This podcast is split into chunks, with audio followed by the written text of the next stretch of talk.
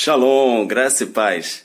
Recebi um convite muito especial para compartilharmos em alguns vídeos a respeito do livro de Esther e a origem da festa Purim, essa festa onde celebramos esse grande livramento dado por Deus ao povo judeu no período do domínio persa.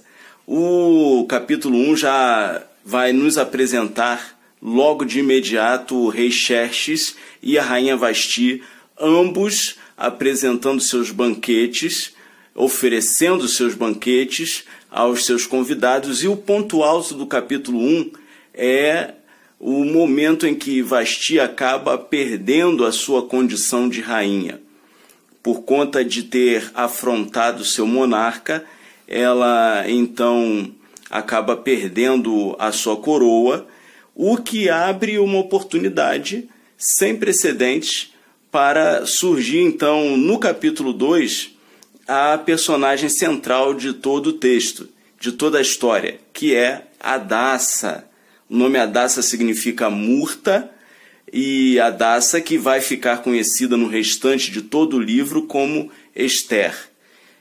Esther, então, na companhia de seu primo que a havia adotado, Mardoqueu, um judeu exilado, eles aparecem no capítulo 2 com esta oportunidade aberta pela ausência de uma rainha no trono, então Esther será uma das jovens que vai passar a fazer parte do harém daquelas de onde sairia a futura rainha.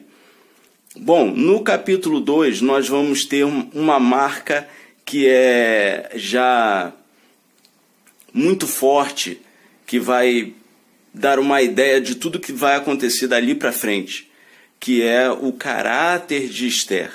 Esther, o texto diz que apesar de ser muito bonita, de chamar atenção pela sua aparência, mas ela causava boa impressão. E o texto não fala isso apenas uma vez.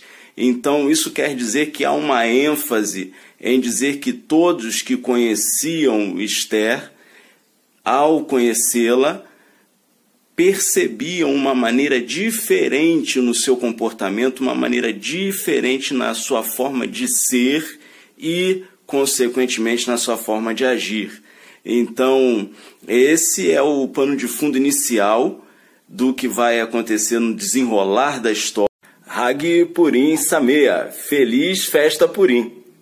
Continuando, o capítulo 2 termina mencionando a atitude ética por parte de Mardoqueu, que ajudou a salvar o rei Xerxes, Assuero em hebraico, do plano que estava em curso para matá-lo, fato que será lembrado mais à frente no capítulo 5. O capítulo 3 revelará mais uma personagem que entrará para a história sob o título O Inimigo dos Judeus. Amã era descendente de Agag, que por sua vez era Malequita. Amaleque era neto de Esaú. O ódio declarado a Mardoqueu e ao povo judeu darão início a uma trama visando a aniquilação de Mardoqueu e dos judeus. Este é um momento importantíssimo, pois é a partir daqui que ficará claro que, por a sorte, estava contrária ao destino dos judeus. A situação que foi instalada levou Mardoqueu ao desespero porém também gerou o posicionamento por parte de Adassa, Esther, que conclamou um jejum para criar acesso, pois ela precisava comparecer à presença do rei. A pergunta que surge a esta altura é a respeito da cena oculta.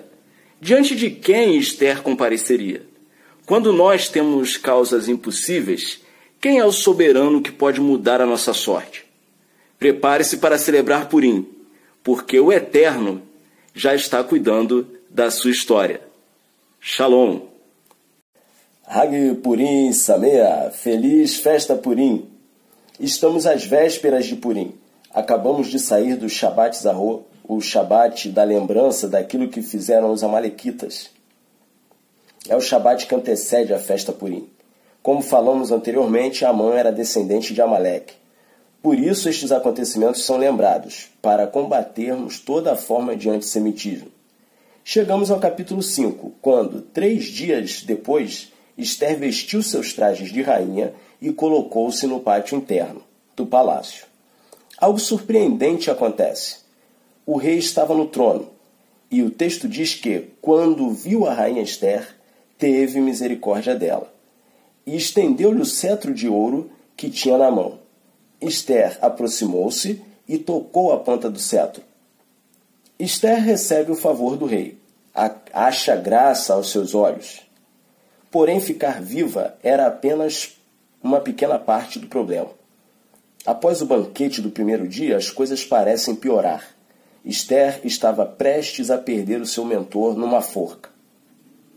O que mais impressiona é que algumas pessoas ficam felizes com uma sugestão para fazer o mal. Foi a exata reação do perverso.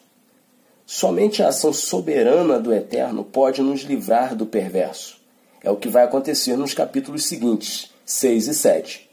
O Eterno age quando ninguém está vendo, ou seja, nos bastidores. Quando o mal se levanta, há uma característica comum de sempre pensar que está tudo definido, sem a mínima possibilidade de alteração.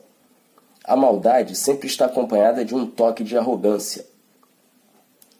Purim celebra exatamente isto: o favor de Adonai, a sua soberania e a mudança de sorte.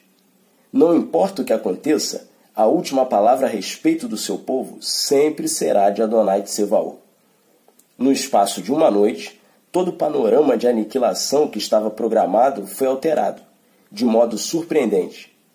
Merece o nosso destaque como já dissemos antes, que Mardoqueu tinha algo positivo para ser lembrado a seu respeito.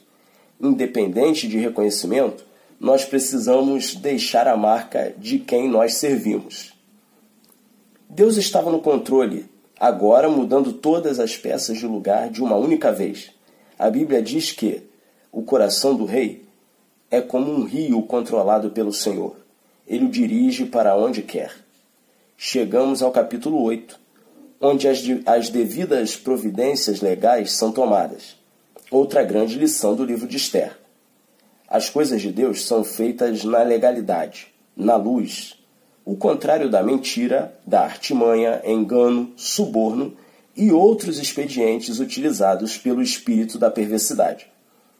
O capítulo 9 é especial, porque é quando o festival de Purim é instituído, com todas as orientações de data, atitudes e ações. Purim são dias de festa, de alegria, da observação de jejuns, de praticar a tzedakah, justiça na forma de caridade. Questões éticas são sempre importantes. Aqui não será diferente. Com exceção de Mardoqueu, que Esther nomeara para administrar os seus bens, logo após o rei Xerxes dar à rainha Esther todos os bens de Amã, Ninguém mais em todo o império se apossou dos bens dos inimigos derrotados. A história caminha para o seu final, com o seguinte registro: Esses dias serão lembrados e comemorados em cada família, de cada geração, e jamais deveriam deixar de ser comemorados pelos judeus. E os seus descendentes jamais deveriam esquecer-se de tais dias. O Salmo 30 resume bem o espírito de Purim, quando diz: Mudaste o meu pranto em dança, a minha veste de lamento em veste de alegria, para que o meu coração cante louvores a ti. E não se cale. Senhor, meu Deus, eu te darei graças para sempre. Shalom e feliz festa Purim. Vamos celebrar!